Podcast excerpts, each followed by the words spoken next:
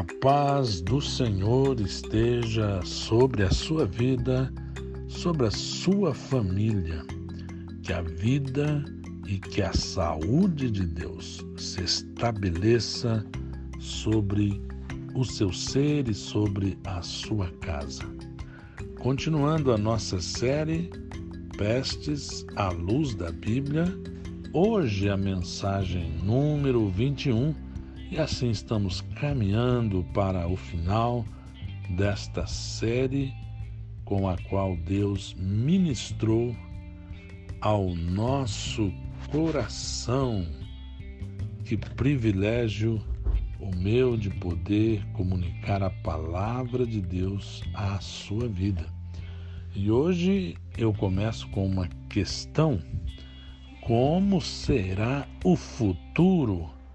Pós-pandemia, algo tão forte, algo que mexeu com todas as nações do globo terrestre, algo que fez coisas inimagináveis e que até hoje ainda estamos administrando, não poderá promover consequências apenas neste período de um, dois, três meses ou dois anos que nos restam com as consequências imediatas desta pestilência chamada Covid-19. Então, esta pergunta se torna insistente em nosso espírito, em nossa alma como será o futuro pós-pandemia.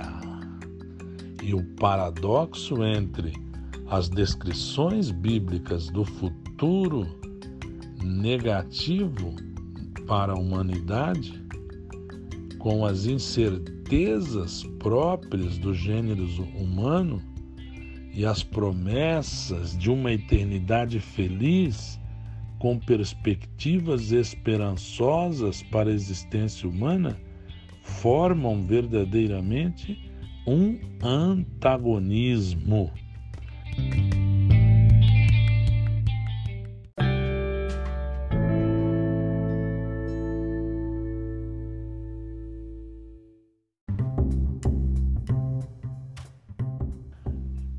Quando nós vemos, vamos pensar no futuro, à luz da Bíblia Sagrada, nós nos deparamos realmente com algo antagônico e às vezes até mesmo paradoxal.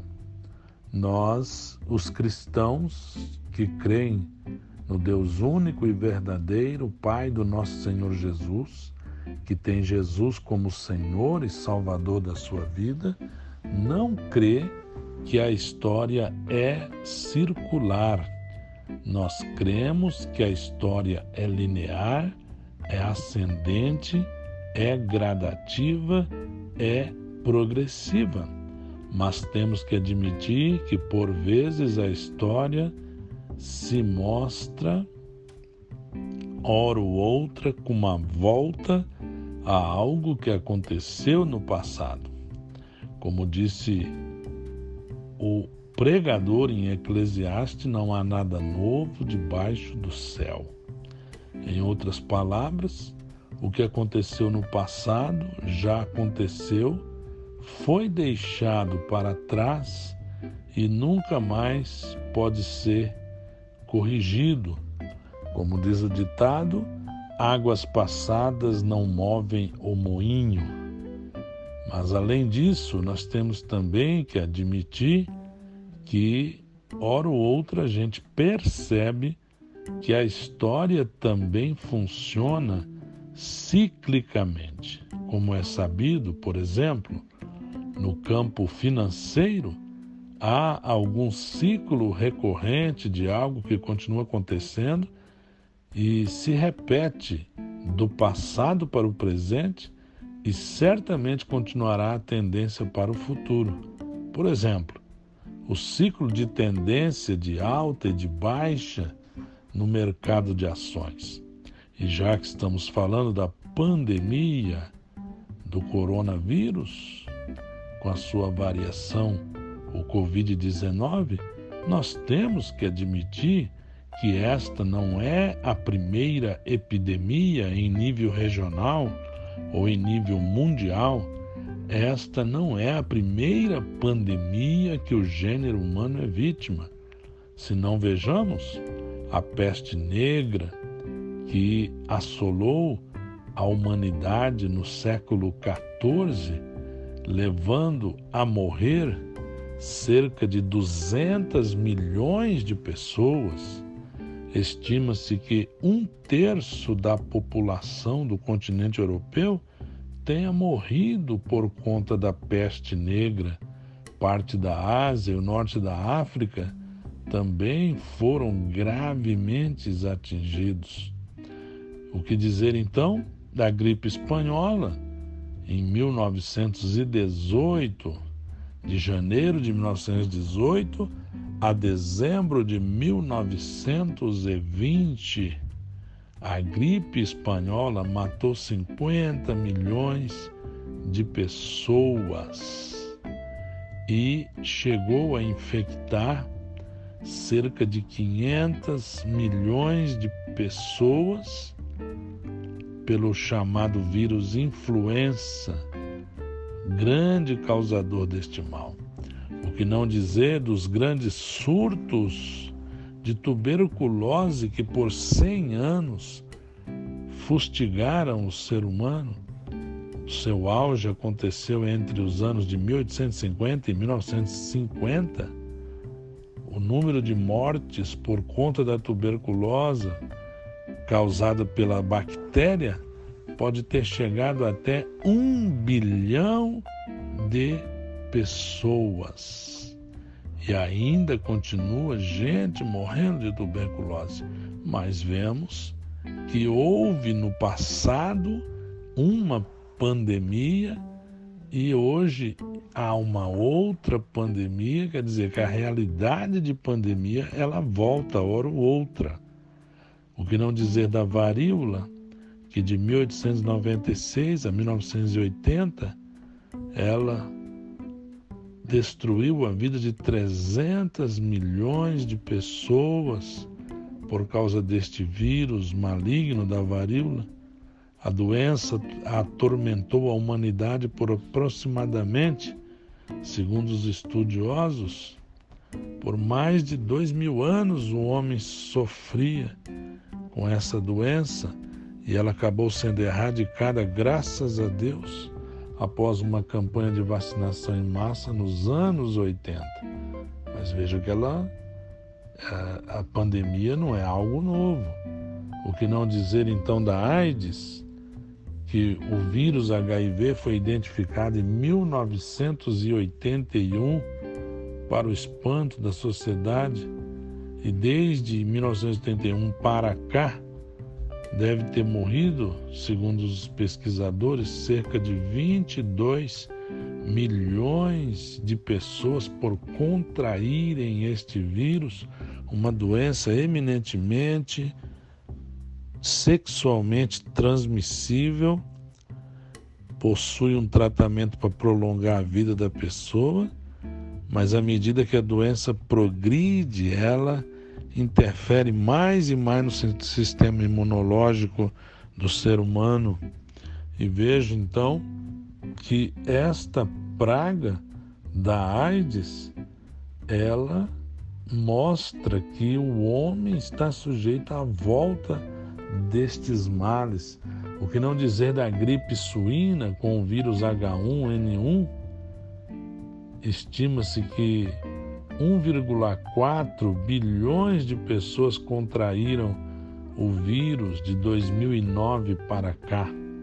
O ebola, uma, uma doença altamente letal, mais de 80% de quem é acometido de ebola morre uma doença que começou na década de 70, no final da década de 70, na República Democrática do Congo, e depois de haver três grandes surtos, 95 e depois 2007, e mais recentemente 2014, não morreu muita gente comparado com outras pestes, mas morreram 12 mil pessoas.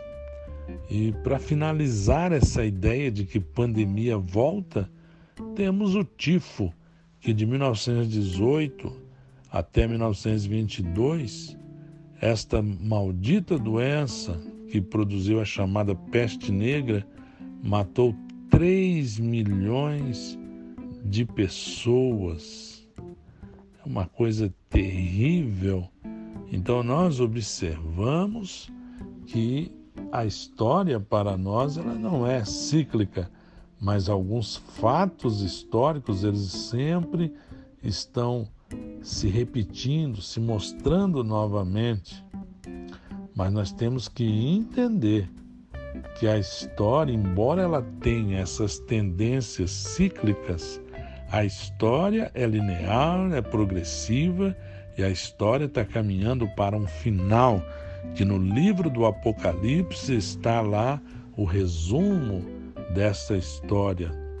Portanto, é importante, meu querido ouvinte da palavra de Deus, aprender a história não apenas para aprender a tendência do futuro, de seu ciclo, hora ou outra que acontece, mas também para garantir que nós não cometamos o mesmo erro do passado, pois isso pode levar ao arrependimento. E quando a gente analisa a questão espiritual, esse ressentimento pode ser eterno se nós não reconhecermos que existe um Deus que está no domínio das coisas e que ele deixa o homem livre para resolver o caminho que vai seguir, todavia o nosso caminho, se escolhermos o caminho do mal, terá consequências.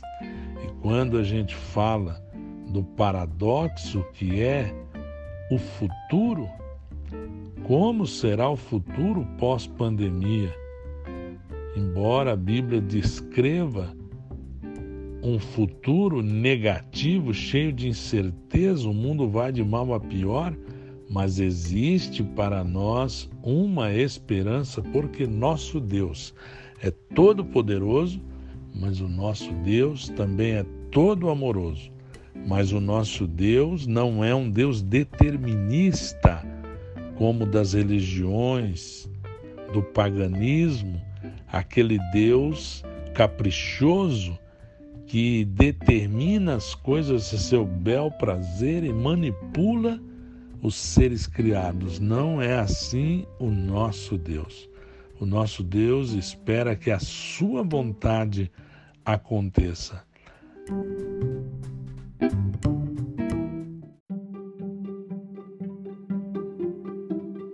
Existe duas palavras na Bíblia, especialmente no Novo Testamento, para designar a vontade divina. A primeira palavra é telo, de onde vem a variação teleo, que quer dizer fim, finalidade. A outra palavra é bolomai, que quer dizer um desejo, ou mais intensamente, um desejo apaixonado de Deus. A palavra telo, que é uma das expressões para a vontade divina, ela aparece cerca de 200 vezes no Novo Testamento. E é aquela expressão que designa os, a vontade de Deus que vai acontecer, podendo levantar Satanás, o mundanismo, todos os inimigos de Deus, e Deus vai fazer a sua vontade prevalecer especialmente no que diz respeito à história da humanidade. Lá em Isaías 46, versículo 10, a Bíblia diz: Desde o início, o Senhor diz: Faço conhecido o fim, e desde tempos remotos o que ainda virá. Digo: Meu propósito permanecerá em pé, e farei tudo o que me agrada. Essa expressão aqui da vontade de Deus é aquela que o Senhor ele faz ela acontecer independente de tudo que o homem, que as circunstâncias, que os demônios, que o diabo tentem impedir. Deus é soberano. Mas Deus ele quer fazer as coisas em parceria com o homem. Deus continua respeitando o arbítrio que ele deu para o ser humano. E aí existe uma outra palavra para a vontade de Deus que é bolomai. É aquele desejo, um desejo apaixonado de Deus, que Deus espera que os seus fiéis, que os seus instrumentos na terra venham se alinhar com a vontade dele e sejam instrumentos para realizar a vontade divina. A gente percebe, por exemplo, no livro de Amós, quando Deus dá ao profeta Amós uma visão em que gafanhotos vão destruir todas as plantações de Israel. E Amós, em sua visão, como profeta que era, ele vê essa grande destruição, ele entra em desespero e começa a orar a Deus em meio à visão que Deus lhe dá, e ele clama por Israel, dizendo que Israel vai perecer se Deus permitir que todas as plantações sejam destruídas pelo gafanhoto. E a Bíblia diz em Amós 7, versículo 3, que Deus então muda o curso daquele plano inicial, porque ali a vontade divina não era telo, a vontade divina era bolomai, ou seja, Deus diz que se Israel continuar pecando, o fim será terrível com os gafanhotos. Mas pela oração e ministério do profeta, Deus reverte essa situação. Exemplo clássico disso é o caso de Jonas. Jonas foi enviado a pregar a Nínive, a princípio não quis ir, depois foi contrariado, e diz a palavra de Deus que aquela sentença que Deus declarou, se Nínive não se arrependesse, toda a cidade seria destruída, mas o que aconteceu?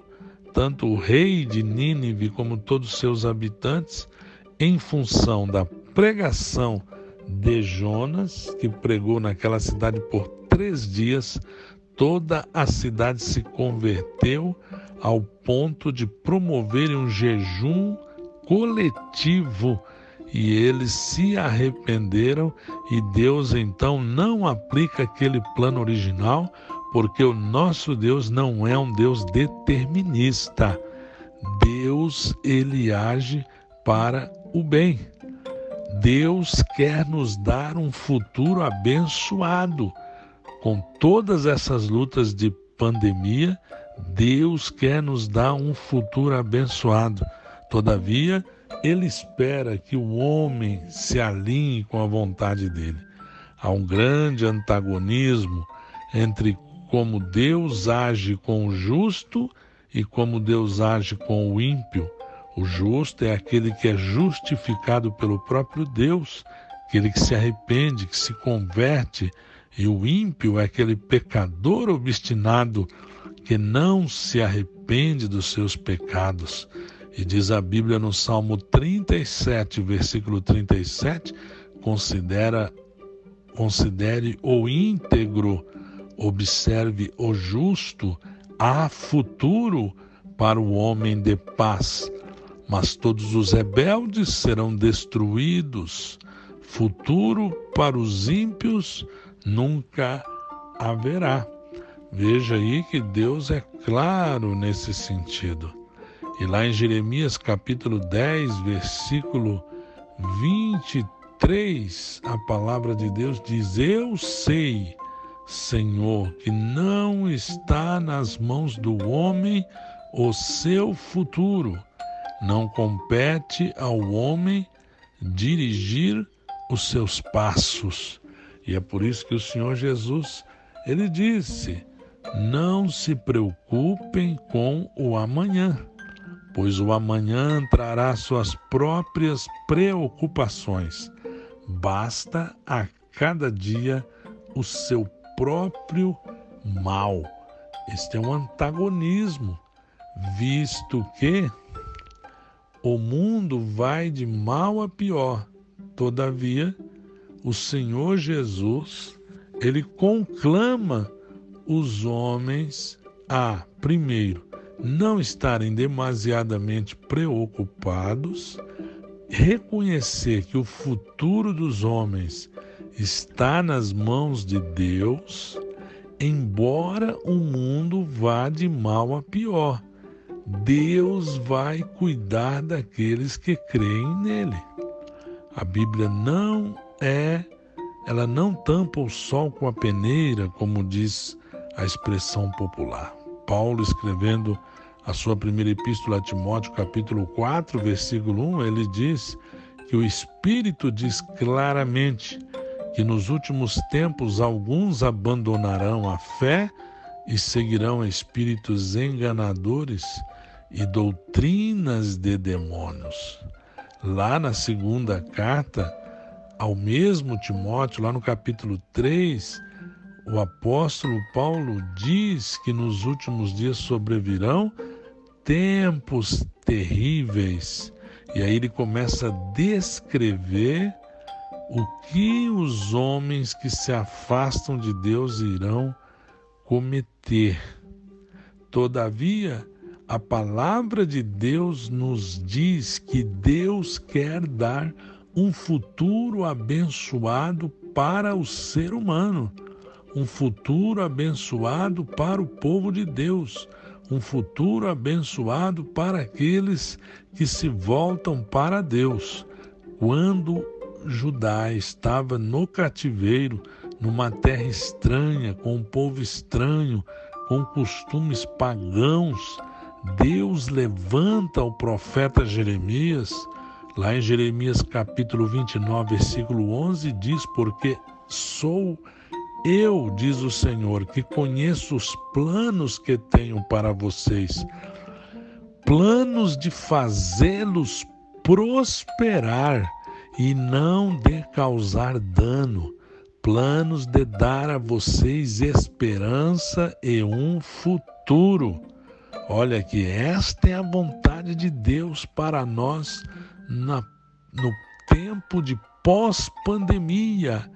Tudo que nós estamos aprendendo, nós poderemos a praticar. Nós temos uma mensagem de esperança e de futuro para o mundo. Eis o grande antagonismo que, embora num mundo que tem tanta coisa ruim, nesse mundo que jaz no maligno, Deus sabe que tem planos para nós, planos de fazer prosperar e não de causar dano, assim como ele tinha um plano naquele povo que estava cativo. Nós estamos cativos das incertezas estamos cativos das circunstâncias negativas, mas Deus promete-nos um tempo de restauração. Lá na primeira epístola de Paulo aos Coríntios, capítulo 2, versículo 9, a palavra de Deus diz que as coisas que os olhos não viram, nem os ouvidos ouviram, nem penetraram o coração do homem, são as que Deus preparou para os que o amam. Que coisa maravilhosa termos essa certeza, essa convicção. Por isso, Eclesiastes escreveu na sua sabedoria, no capítulo 7, versículo 14: quando os dias forem bons, aproveite-os bem, mas quando forem ruins, considere. Deus fez tanto um quanto o outro. Ele fez isso para todos saberem que não há nada seguro e certo nesta vida. Que coisa bendita! E por isso, Salomão, na sua sabedoria, em Provérbios, capítulo 16, versículo 1, escreveu: Ao ser humano foi concedida a capacidade de planejar. Nestes dias que os homens estão vendo esta pandemia, homens sábios deste mundo estão analisando a realidade e estão escrevendo, estão pregando, estão falando como o mundo pode ser melhor depois da pandemia. E se é verdade, não importa quem está falando, toda a verdade vem de Deus. Se ela está sendo aplicada da maneira correta, toda a verdade vem de Deus. Por isso, a palavra de Deus diz ao ser humano foi concedida a capacidade de planejar.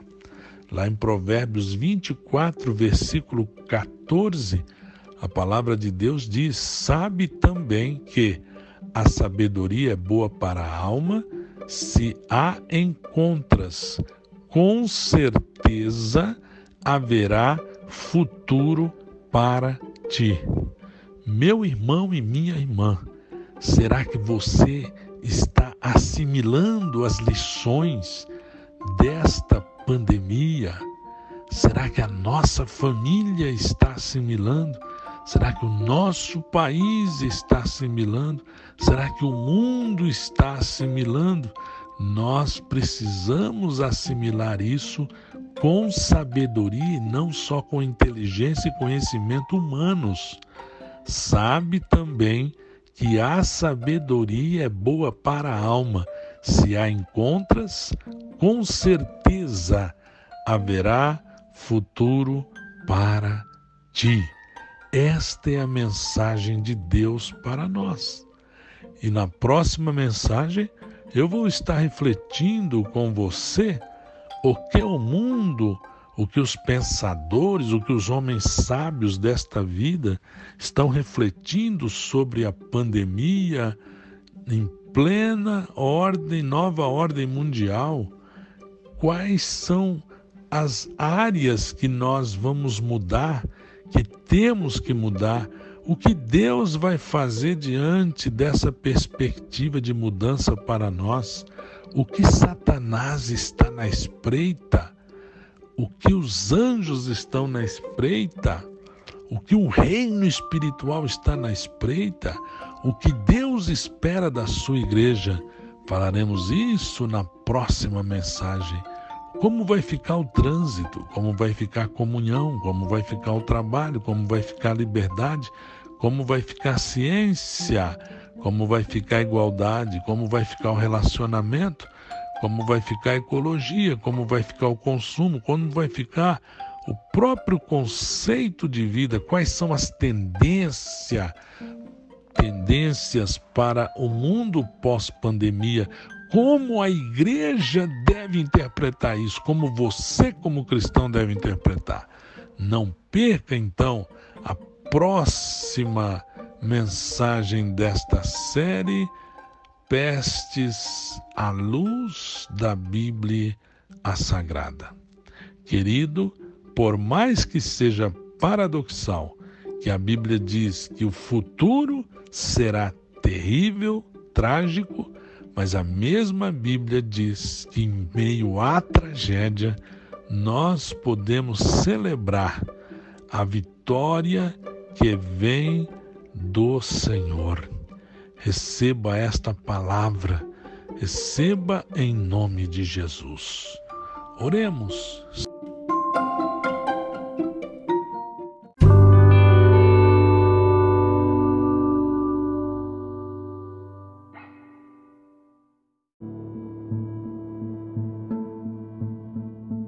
Senhor nosso Deus, nós cremos na Sua palavra.